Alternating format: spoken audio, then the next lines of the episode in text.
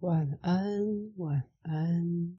现在收听的是小周末夜，我是 Rooks 洛克斯。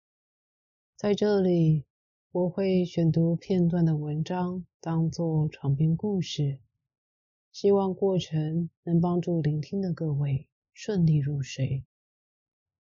今天所要选读的内容是《环游世界八十天》，作者是。儒勒·凡尔纳由吕佩谦所翻译，选读的范围是本作的第二十四章“横渡太平洋”。准备好了吗？那么要开始今天的床边故事喽。第二十四章“横渡太平洋”。在即将到达上海时所发生的事，我们应该都明白了。唐卡德尔号发出的信号已经被前往横滨的游轮瞧见了。船长看到小船降半旗，就命令游轮朝唐卡德尔号开过去。过了不久，菲列亚斯福格以约定的价格支付他的船费，将五百五十英镑和一万三千七百五十法郎交给小船船主约翰班斯比。然后，这位可敬的绅士艾伍达夫人和费克斯就登上游轮，轮船也随即上路，开往长崎以及横滨。十一月十四日当天上午，游轮在预定时间准时抵达横滨。之后，菲利亚斯福格让费克斯处理他自己的事，就到卡尔纳迪克号船上，在那儿。福格得知法国人士必通的确已经在前一天到达横滨，艾伍达夫人对此感到非常高兴。福格先生或许也感觉高兴，但至少他并没有让内心的情绪表露出来。菲利亚斯·福格必须当天晚上出发前往旧金山，便立即开始寻找士必通。他询问法国和英国的领事人员，却没有任何消息。他走遍横滨的大街小巷，依旧徒劳无获。他对于找到士必通一事不抱希望了。这时，偶然，或者说是某种预感，让他走进尊贵巴图勒卡尔的马戏棚。他的仆人正穿着古怪又奇异的传令官服装，他当然一点也认不得。可是，在颠倒姿势里。投放地板的士必通却瞥见他的主人坐在包厢里，他没办法将鼻子保持在原来的位置，因此叠罗汉才会失去平衡倒塌。这就是士必通从艾伍达夫人口中知道的许多事。年轻的女人对士必通叙述了他们在一位费克斯先生的陪同下，如何搭乘唐卡德尔号小船。如何完成从香港到横滨的航程？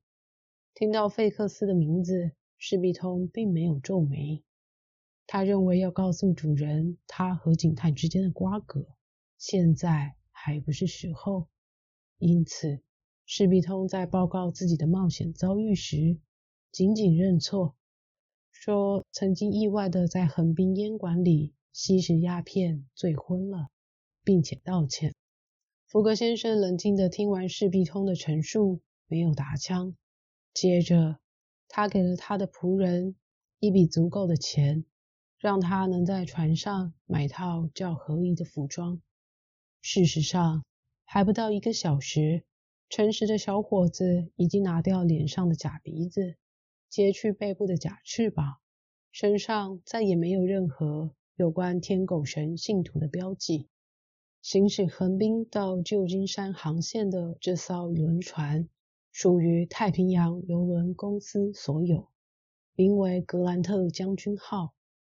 这是一艘装有机轮的大轮船，可载重两千五百公吨，装备良好，速度很快。轮船甲板上有一根巨大的蒸汽机平衡杆，能一高一低不停活动。平衡杆的一端衔接蒸汽机的活塞柄，另一端连接机轮的传动杆。这样就把直线运动转变为旋转运动，使动能直接作用在机轮的轮轴上。格兰特将军号是配有三支桅杆的纵帆帆船，拥有的帆面极广，可以强力协助蒸汽动力来加快航行速度，以每小时十二海里的速度行驶。游轮用不了二十一天即可横渡太平洋，所以菲利亚斯福格有理由相信十二月二日能到达旧金山之后。十一号，他将到纽约；二十号到伦敦。如此一来，他将在决定命运的日期——十二月二十一日之前，提早几个小时完成环游世界之旅。轮船上的乘客相当多，有英国人，许多美国人，有确定移民到美洲的苦力，还有一部分是在印度军队里服役的军官。他们正利用假期到世界各地旅行。在这次的航行期间，没有发生任何航海事故。格兰特将军号依靠它的几个大型机轮，加上全力开展的反面，行驶得十分平稳，鲜少摇晃。用“太平”二字来称呼这片海洋，的确是相当名副其实。福格先生如同往常一样平静。不爱交谈，他那位年轻的女伴艾伍达感觉自己对这个男人越来越有一种并非出自感激的温柔依恋。福格先生沉静却宽厚无私的性格，在艾伍达心里引起的感动，超出了他自己所以为的强度。艾伍达几乎是不知不觉地沉浸在爱意中。而像谜一般难以捉摸的福格，却似乎丝毫未受到这份情感的影响。此外，艾伍达夫人还极其关心这位绅士的旅行计划，她担心着会有障碍出现，阻扰旅行成功。他经常和士必通闲聊，这个小伙子从言谈间十分能领会艾伍达夫人的心意。现在。勇敢的士必通对他的主人保持着陈仆人的朴实崇拜。他滔滔不绝地赞美菲列亚斯·福格的正直、宽厚、忠诚、尽心。然后他要艾伍达夫人放心，旅行一定会成功。他一次次重复说，最困难的阶段已经完成，他们已经离开了中国和日本那些古怪荒诞的国度。重返文明地区，最终他们只需乘坐火车从旧金山到纽约，再搭横渡大西洋的客轮从纽约到伦敦，就足以毫无疑问的在约定的期限内达成这趟被认为不可能的环游世界之旅。离开横滨九天后，菲列亚斯·福格已经不多不少，恰好绕了地球半圈。事实上，十一月二十三日时，格兰特将军号正越过一百八十度子午线。这条经线通过南半球的地方，对应到地球的另一边，正巧是伦敦。没错，在预定好可供旅行的八十天里，福格先生已经花掉了五十二天，他只剩下二十八天可运用了。可是，我们必须留意，假如这位绅士。依照经线计算，只走完旅途的一半，实际上他却已经完成了总旅程的三分之二。的确，从伦敦到亚丁，从亚丁到孟买，从加尔各答到新加坡，再从新加坡到横滨，福格被迫绕了多少远路呀？要是循着伦敦所在的第五十条纬线环绕地球一周，全程距离。也不过是一万两千英里左右。可是，受限于交通工具缺乏稳定性，菲列亚斯福格必须绕行两万六千英里才能回到伦敦。而截至十一月二十三日这天，他已经走完大约一万七千五百英里。不过，现在路程是直的了。而且费克斯不再跟着他们沿路制造阻碍了。在十一月二十三日当天，士必通也发现了一件令他欣喜万分的事。我们记得这个顽固的小伙子执意在他那西式的船家银表上维持伦敦的时间，并且把他途中经过的国家内的当地时间看作是不正确的。而二十三日那天。虽然他从未把表拨快或者拨慢，他的银表所指示的时间却和船上的大钟完全一致。若是士必通感觉获胜了，也能让人理解。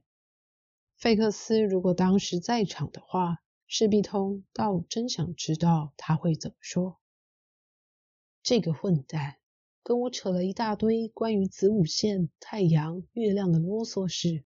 士必通重复说：“哼，这些人呐，要是大家全听他们的，时间可就一片混乱了。我老早确信，总有一天太阳会决定以我的表来对时的。”士必通不了解的是，假如他的表面像意大利的钟表一样，区分成二十四小时，那么他可就没有任何理由可以洋洋得意了，因为。当船上的钟是上午九点时，他表上的时针会指的晚上九点，也就是从午夜数起的第二十一个小时。他的表和船上大钟的时间差距正好等于伦敦时间和一百八十度子午线时间的差距。可是，如果菲克斯有能力解释这个纯粹的物理结果，势必通无疑。也没办法理解这个道理。即使理解了，至少他不会承认这种看法是对的。不管怎样，假如此刻，这当然不可能。警探突然出现在船上，有充分理由怀恨他的事必通，大概会和警探谈一件完全不同的问题，而他处理的方式也会大不相同。而费克斯现在人在哪里呢？费克斯不在别处，恰巧也在格兰特将军号船上。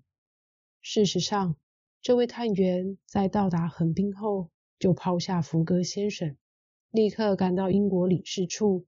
他打算当天稍晚再找福格先生。费克斯在领事处那里，终于拿到拘捕令。这张拘票自孟买起。已经在费克斯身后转机四十天了。有关当局以为费克斯在卡尔纳迪克号上，所以就在香港把拘捕令交给这艘游轮，寄到横滨。可以想见，这位警方派遣的警探有多么失望。拘捕令没用了，福格先生已经离开英国领土。现在想逮捕福格。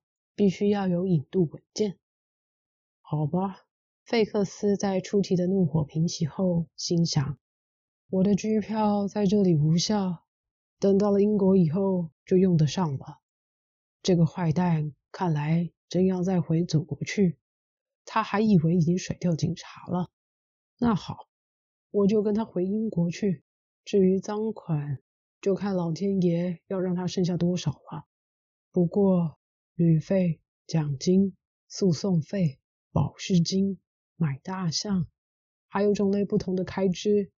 这个人沿途花费的钱已经超过五千英镑了。可是，反正银行有的是钱。他打定主意后，立即就登上格兰特将军号。当福克先生和艾伍达夫人上船时，费克斯已经在船上了。这时，他认出身穿传达官服装的士必通，费克斯的惊讶实在非同小可。他马上躲进自己的仓房，以免引发争辩，坏了他的大事。由于船上旅客众多，费克斯断定了不会被他的敌手发现。哪知这一天，他在轮船前段区不偏不倚，面对面碰上了士必通。这个正直的小伙子不由分说的扑上前，掐住菲克斯的脖子，让在旁看热闹的美国人兴奋极了，立刻打赌士必通会赢。士必通将这不幸的探员狠狠地痛打了一顿，由此显示出法国的拳击远较英国招数来得高明。当士必通揍完费克斯后，他像是松了一口气一样，平静下来。费克斯重新站起身，模样相当狼狈。他望着对手，冷冷地说：“打完了吗？暂时算是。那么，来和我谈一谈。我跟你是对女主人有利的事。”赤壁通有如被敌手的冷静降服似的，跟在警探后面。两个人在船首处坐下。你算是痛宰我一顿了，费克斯说。也好，现在听我说，过去到目前为止，我处处和福格先生对立，但是从现在起，我要帮忙他。总算，施密通大叫一声：“你相信他是正人君子了？”不，费克斯冷淡的回答：“我相信他是个坏蛋。”哎，别动手，让我把话说完。只要福格先生在英国的领土上，一面把他拖住，一面等候拘捕令，对我是有利的。我所做的一切事情都是为了这个目的。所以，我教唆孟买的僧侣们控告福格先生。我在香港把你整得昏醉，让你和主人分开。我使福格先生错过开往横滨的游轮。士比通听着，两只拳头握得紧紧的。如今，费克斯接着说：“福格先生似乎想返回英国，对吗？那好，我将会一直跟着他。但是从今以后，我要替他排除旅途上的障碍。以过去我为了阻挠他。”所付出的同等关注和热切，来帮他回英国，你明白了吧？我的办事手法改变，他之所以改变，是因为这样做对我有利。我要补充一点，你的利益和我的利益相同，因为只有到了英国，你才会知道你是在协助一个罪犯，还是在服侍一个正人君子。施密通非常专注、仔细地听完费克斯的这一番话，他确信费克斯是出自内心、真诚地在说话。我们还是朋友吗？费克斯问。朋友，我们不是。施密通回答。可以说我们是同谋，但这还有待事实来证明。因为只要你违背自己说的话，哪怕只是一丁点，我都要扭断你的脖子。同意，警探平静地说。十一天后，在十二月三日，格兰特将军号驶入金门湾，到达旧金山。福格先生按照旅程计划里预定的时间到达旧金山，既没有提早一天，也没有迟到一天。